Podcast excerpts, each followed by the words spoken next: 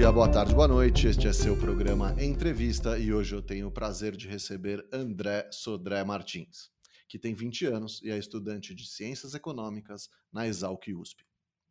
Logo que ingressou na faculdade, já percebeu a importância da extensão universitária e passou a atuar como membro na Enactus, maior rede de empreendedorismo social do mundo. Atualmente, André é coordenador da área de acompanhamento comunitário da organização Teto. Tudo bom, André? Como é que você está? Opa, tudo bem, Raul? Muito obrigado pelo espaço aqui para a gente conversar. André, conta para mim a sua experiência. A gente define a universidade como um tripé, né? Que é formado pelo ensino, pela pesquisa e pela extensão. O ensino e a pesquisa são básicos, todo mundo entende. Ensino é ensinar, pesquisa é pesquisar, mas o que, que é extensão? É, basicamente, extensão é nós, alunos e também professores, todo mundo que está envolvido é, dentro da universidade, a gente conseguir de alguma forma levar o que a gente aprende, o que, que a gente estuda, o que, que a gente pesquisa dentro da universidade para fora dela, para a sociedade. Então, no Enactus eu tive a oportunidade de fazer alguns projetos sociais, né, como estudante da, da minha universidade e levar um pouquinho do que eu aprendo para ter algum, um certo benefício para a sociedade. Me conta qual é a atuação do Teto e quais os impactos que essa organização busca. Bom, o Teto é uma organização latino-americana que foi fundada lá no Chile. Então, o nome original seria Techo, traduzindo aqui para o português, virou Teto. É, mas então, é uma organização que nasceu lá em 1997 e chegou aqui no Brasil em 2007. Hoje a gente está presente em cinco estados, é, aqui em São Paulo, é, no Rio, em Minas, no Paraná e na Bahia, com escritórios fixos, mas a gente também tem agora algumas atividades pontuais em Recife e a gente pretende agora a nossa próxima cidade ser Brasília. Bom, mas o que, que o teto faz? A visão do teto é uma sociedade mais justa e sem pobreza. Mas beleza, como é que a gente faz isso? A gente faz isso por meio de um trabalho junto com as comunidades, então junto com os moradores, e junto com jovens voluntários e outros agentes da sociedade, como empresas, outras ONGs, o próprio governo. Então, com esses agentes sociais, a gente consegue desenvolver projetos comunitários. E o que são esses projetos comunitários? Né? É, acho que a nossa principal atividade, que nem as pessoas conhecem o Teto, é aquela ONG que constrói casa. Sim, a gente constrói moradias emergenciais, mas a gente faz muito mais do que isso, na verdade. Além da gente ter também um impacto muito grande com os nossos projetos é, relacionados à infraestrutura. Então, a gente constrói ponte, a gente faz pavimentação de rua, iluminação, a gente faz parquinho, tudo isso de, é, dependendo da, da própria ah, demanda. Isso eu não tinha a menor ideia. Para mim era aquela ONG que faz casa. Sim, Você tem sim. razão. Não, não, eu acho que eu conheço a Teto, não estou sabendo de nada. Conta mais. Sim, então, a gente faz vários projetos de infraestrutura principalmente porque o Teto entendeu que a nossa principal ação é realmente essa, assim, a gente sabe fazer isso, então a gente vai continuar fazendo isso, projetos de infraestrutura, sempre de, dependendo da demanda da própria comunidade, né? Então a gente primeiro analisa o que a comunidade demanda, o que, que eles mais precisam, para a gente poder desenvolver os nossos projetos. Hoje vocês atuam em quantas comunidades? De acordo com o relatório anual de 2018, que é um relatório que a gente faz todo ano, né? Então a gente ainda está finalizando o de 2019. É, a gente já construiu 3.876 moradias emergenciais. A gente aplicou aproximadamente 17 mil enquetes socioeconômicas. Temos aproximadamente é, 55 mil voluntários mobilizados. Atuamos em mais de 40 comunidades e temos aproximadamente 650 voluntários fixos na nossa organização. Tá muito bacana. E você trabalha especificamente em qual comunidade? Eu trabalho, na verdade, numa, em uma área, então eu não sou fixo de uma comunidade. É, eu trabalho com uma atuação que envolve todas as, as comunidades, que é a área de acompanhamento comunitário. Eu tive um hum. trabalho bem legal é, que durou dois ou três meses é, lá na comunidade Benfica, que fica no, em Guaianazes, zona leste de São Paulo. Eu já também eu tenho um carinho muito grande por uma comunidade que chama Tribo, que fica lá no, na Zona Norte. É, eu não lembro exatamente o bairro, mas fica na região ali da Brasilândia.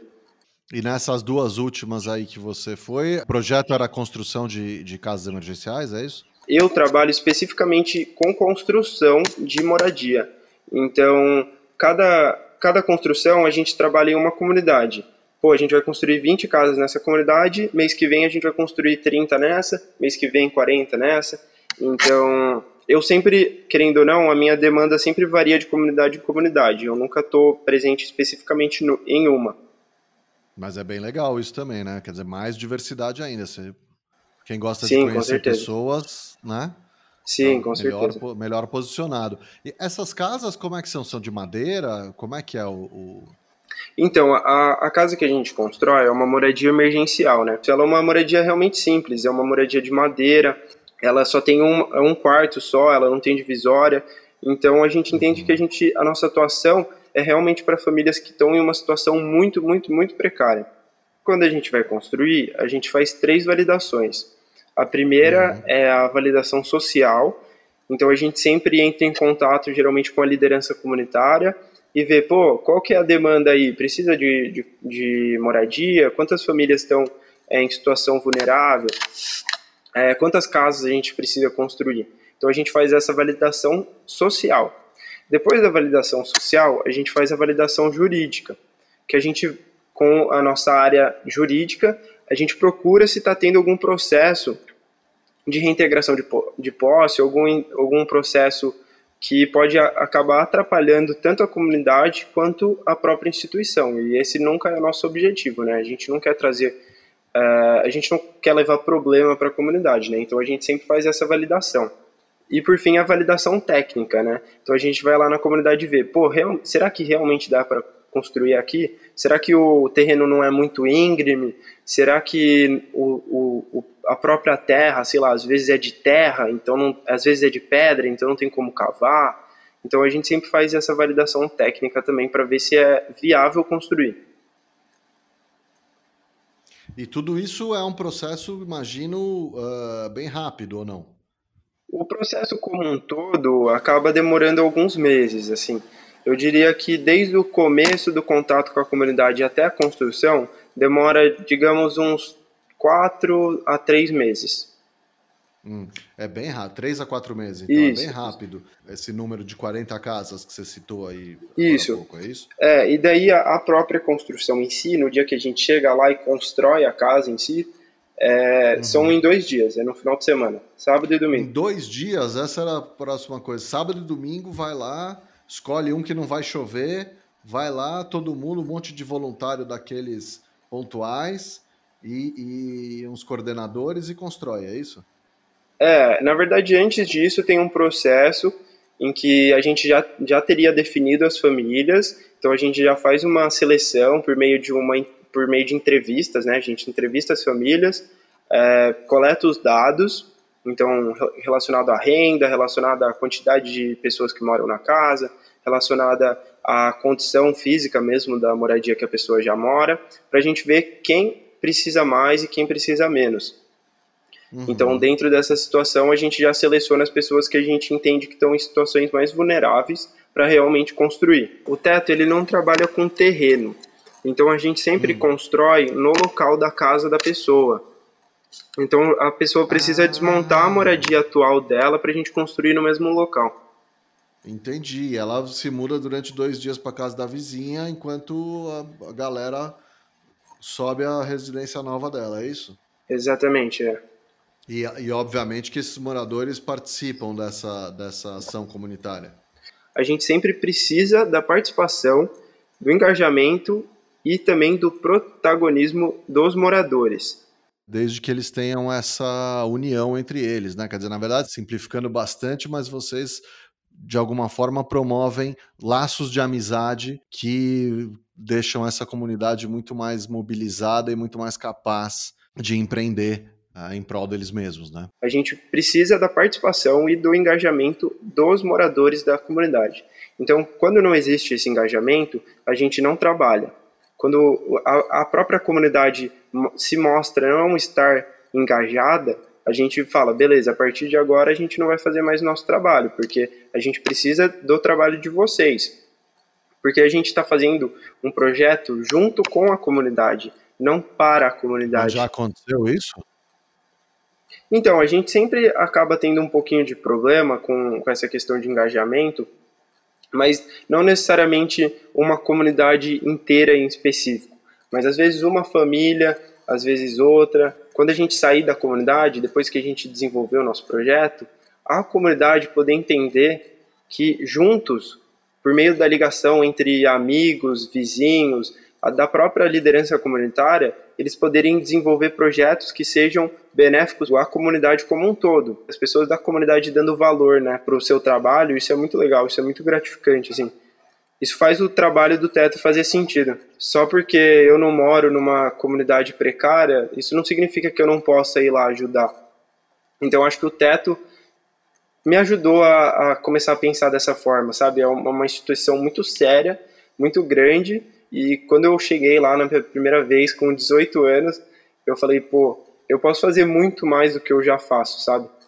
E, e hoje em dia eu sei ainda que eu posso fazer muito mais. Quero continuar cada vez crescendo, cada vez ajudando mais. Me conta essa história aí da primeira vez. Você lembra qual era a comunidade? Lembro, lembro.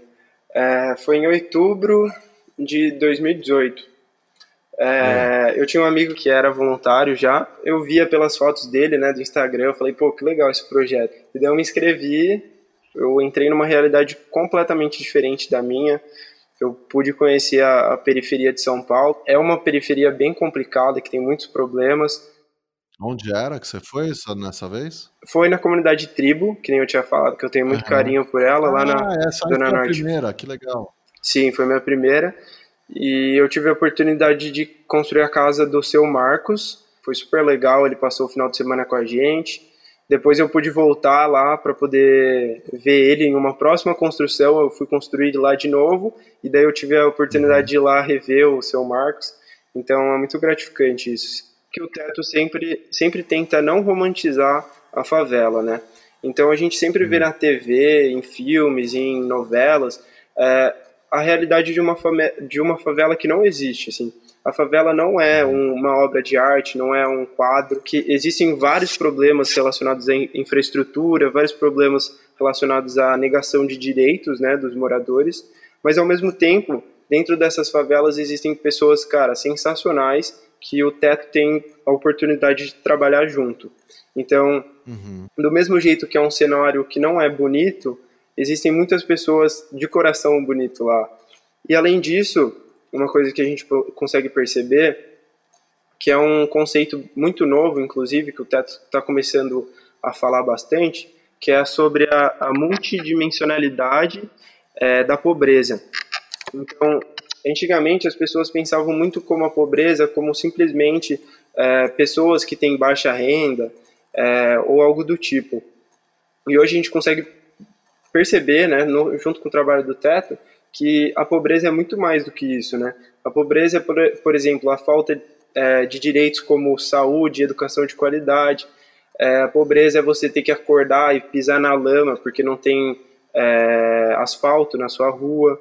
É, e, e, vários outros, né? As suas crianças não terem um lugar, é um lugar adequado para poder brincar e acabam brincando em lugares perigosos, brincando na própria rua. Então, a pobreza é, é, muito complicada e ela é muito ampla. A gente começou a perceber que não é simplesmente é, a questão de ter baixa renda, e sim tudo que envolve isso, né? Por exemplo, o morador que trabalha no centro tem que ficar duas horas no transporte público é, para poder chegar no seu trabalho. E quantas horas ele perde né, na vida dentro de um transporte? Isso é, uhum. querendo ou não, isso envolve a pobreza. Então, é, é, algo muito amplo e ao mesmo tempo é, é, algo muito complicado e sério, né? Que a gente tem que sempre tra tratar com muita seriedade. Você vai da parede, o, o, teto, efetivamente, o chão põe não, o chão de terra. Não, o chão, o chão é inclusive uma das partes mais é, importantes né, da casa, que a gente faz um chão suspenso. Então é, é parecido uhum. com a palafita, é, que é, é, são, é um um chão suspenso por pilotis, né, que são madeiras que, bem grossas que acabam uhum. deixando o chão do, da casa suspensa, então não entra ah, água. Isso, não entra friagem. Uhum. É como se fosse um, um, tablado, assim, então. Isso, isso, suspenso e ele é super firme também, então tu não tem risco de desabamento nem nada do tipo. Um dia inteiro e geralmente até uma parte do segundo dia a gente fica fazendo só a base. Então a gente constrói é, os buracos no chão para colocar o piloti para ele ficar bem preso, então a gente usa a brita, sempre deixa ele bem fixo, vários pilotis, né? e daí depois a gente coloca a estrutura do piso. E aí só sobe as paredes e o telhado rapidamente. Isso. É a parte, vamos dizer assim, é a parte fácil. Sim, é, a construção ela é feita por painéis, né? Então acaba que é, é tranquilo essa outra parte, porque é só basicamente conectando os, os, os painéis, coloca um uhum. painel de parede, coloca o outro do lado, é, conecta eles com pregos e, eh, e, por assim vai. Que já é um projeto que utilizado pelo teto, a, a, um projeto consagrado, assim, vamos dizer. Sim, sim, é. Tiveram vários estudos, né, para chegar até esse modelo que a gente utiliza hoje. Inclusive esse modelo já já mudou várias vezes, é, mas esse é um modelo muito bom porque além dele ser uma uma casa segura, é uma casa que a gente consegue construir em, em um período curto de tempo, né? Então Uh, entendendo que a gente trabalha com voluntariado, que muitas vezes são é, pessoas que já trabalham ou, ou às vezes não trabalham, mas estudam, então a pessoa não pode ficar uma semana inteira lá construindo. Não, tem que rolar no, no fim de semana. Exatamente. Que, é que você tem disponível. Sim, exatamente. Perfeito. E ao mesmo tempo é, também é difícil, talvez, pô, vamos construir mais coisa, vamos deixar a casa um pouco melhor. Mas é, é muito difícil, né? Porque como a gente está trabalhando de, com voluntariado, a gente também não pode exigir muita capacidade técnica, né? É, porque claro, as pessoas é aprendem. Simples de, de, executar, né? Sim, é, ele é bem replicável, né? Que a gente chama. Fica, a gente vai na sexta de noite e daí fica uhum. o sábado o dia inteiro construindo, dorme de novo no colégio, domingo trabalha o dia inteiro e daí vai embora. Geralmente são umas são 10 voluntários por casa que a gente constrói. Além deles, tem os voluntários que vão estar tá lá para é, tratar da saúde e bem-estar dos voluntários, que são os intendentes, então eles vão estar tá lá para cozinhar, vão estar tá lá para limpar o colégio, que a gente acaba ficando no final de semana. É, além disso, também tem a equipe de logística, que são os chefes de logística, então eles ficam responsáveis por levar os materiais e, e as ferramentas até o terreno de cada construção. E também temos né, é, os chefes de escola, que são os voluntários que vão guiar a construção como um todo, porque são esses que estão acompanhando a família desde o, desde o início do processo a três meses antes de tudo isso acontecer. André, cara, super legal esse papo, muito esclarecedor. Adorei saber mais sobre o teto. Obrigado mesmo, cara. Muito obrigado aí, Raul, pela é, pelo convite de poder vir aqui falar um pouquinho sobre minha experiência. É, também queria chamar aí a galera a ajudar, quem quiser, quem tiver interesse em, doar ou às vezes virar voluntário mesmo, entra nas páginas né, do Teto, no Instagram, Facebook, que lá vai estar descrito né, como é que faz isso. E além disso, a gente está tendo uma campanha aqui com essa situação toda do coronavírus, que chama Por uma Quarentena Mais Justa, é, porque a gente do Teto, entendendo que é, muitas vezes essa questão da quarentena pode ser, sim, algo elitista, né? Entendendo que muitas famílias moram em casas muito apertadas, é, em casas com menos de 10 metros quadrados, com cinco membros na família. Então, como é que você faz quarentena numa condição dessa, né? Às vezes falta água na comunidade. Então, entendendo essa situação, a gente está fazendo uma campanha de arrecadação. Então, você pode doar qualquer valor lá no site do Teto e com isso a gente vai reverter todo esse dinheiro em cestas básicas e itens de higiene para a gente poder enviar para as comunidades. Perfeito, eu vou colocar, me manda esses links, eu vou colocar todos uh, no rodapé da entrevista, tá bom? Beleza, muito obrigado, viu?